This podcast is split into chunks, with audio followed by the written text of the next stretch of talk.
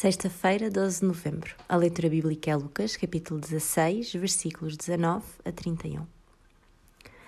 Disse então em voz alta: Pai Abraão, tem compaixão de mim e manda Lázaro molhar na água a ponta do dedo e vir refrescar minha língua, porque sofro horrivelmente neste fogo. Mas Abraão disse-lhe: Lembra-te, meu filho, de que em toda a tua vida só tiveste coisas boas, enquanto Lázaro só teve males. Agora ele é consolado e tu atormentado.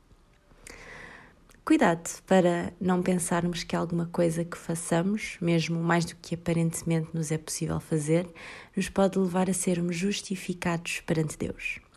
Muitas pessoas anulam a graça da salvação que nos foi concedida pelo Senhor, querendo justificar-se pelas obras, achando que são melhores que as outras.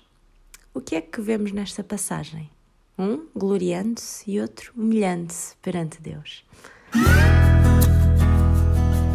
O profissional Pão do Céu é apresentado pela União Bíblica de Portugal. A União Bíblica é uma organização cristã internacional e interdenominacional que usa a Bíblia para inspirar crianças, adolescentes e famílias a conhecerem a Deus. Para mais informações, visite o nosso site em uniãobíblica.com.